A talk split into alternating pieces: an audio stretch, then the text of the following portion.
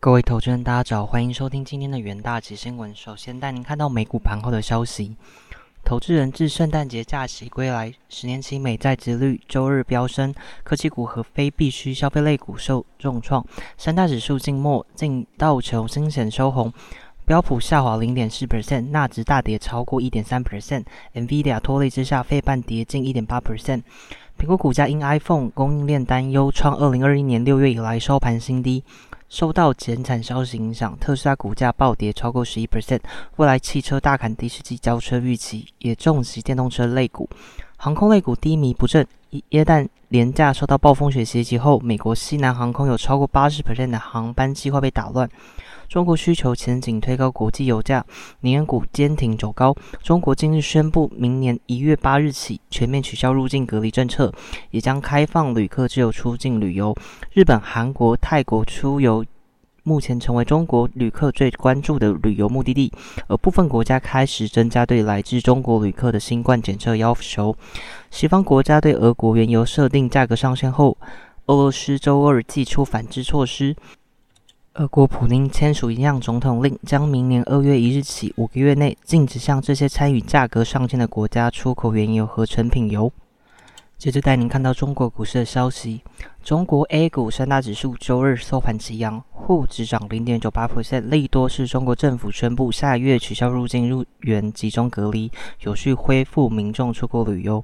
沪指周日收盘涨零点九八 percent，报三千零九十五点五七点；深成指大涨一点一六 percent，报一万一千一百零六点五点；创业板指净扬一点二 percent，报两千三百五十九点五点。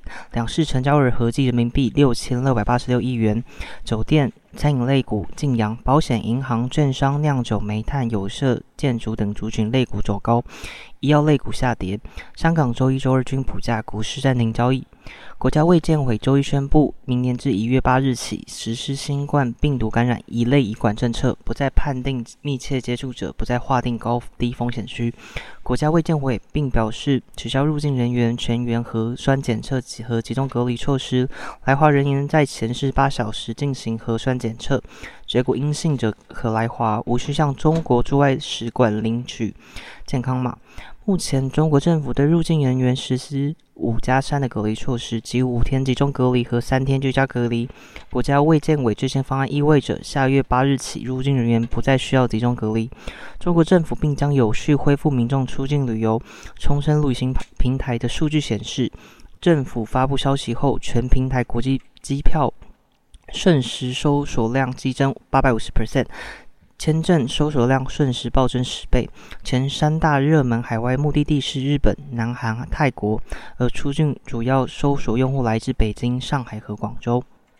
西城的数据显示，中国政府发布消息的半小时内，热门海外目的地搜索量较去年同期要增十倍，海外酒店搜索冲上三年来高峰。去哪儿平台的数据也显示，官方公布消息后十五分钟内，国际机票瞬时搜索量增长七倍。高人气目的地为泰国、日本及南韩。接下来带您看到能源市场的新闻。觉得俄罗斯下令禁止对实施俄油价格上限的国家销售石石油，原油期货周日走高。中国取消对入境旅客检疫规定，也推高中国需求的乐观情绪，为油价带来支撑。俄罗斯总统普京周日签署法令，明年二月一日起禁止向实施俄油价格上限的国家出口石油。禁令将持续明年七月一日。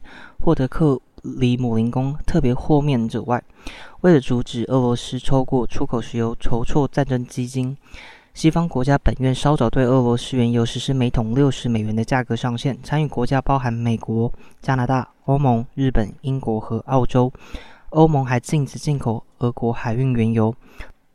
施耐德电机全球研究分析经理 Robbie Fraser 表示，中国今年的风控措施通常导致需求在短期内急剧下滑。近期的政策转变使部分人士调高对明年的需求预期。尽管如此，他指出，经济衰退风险和利率上升仍是最大的担忧。潜在的经济阻力将继续阻止油价走高。冬季风暴持续冲击全美。根据路透社的报道，风暴已导致墨西哥湾。沿岸炼油厂上周五日减产量减少一百五十万桶，但预估停产只是暂时性的。接下来进到三分钟听股期的部分。首先带你看到智源期货，智源具有数十年的 SOC 与 IP 经验，具备高度复杂的 SOC 的设计能力，在新技术推出后，能更有效率的将 FPGA 设计转换成 SIC。晶片有力提升公司营运效率。远大企研究团队认为，虽然目前供链仍处在存货修正的阶段，但受惠于 IP 以及制程布局成效，随着开案数量堆叠，有助 MP 的稳健成长，公司营收成长动能仍强。十月二月二十七日，智源期货上涨一点九七 percent，旗下带量上涨守住季线。接下来带您看到光照期货，受惠于 IC 设计厂及国际 IDM 大厂新开案量持续畅旺，市场传出晶圆光照供给出现短缺的情形。目前订单能见度已看到二零二四年，加上公司已成功跨入四十纳米制程的光照市场，未来将推进至二十八纳米制程，公司营收有望持续推高。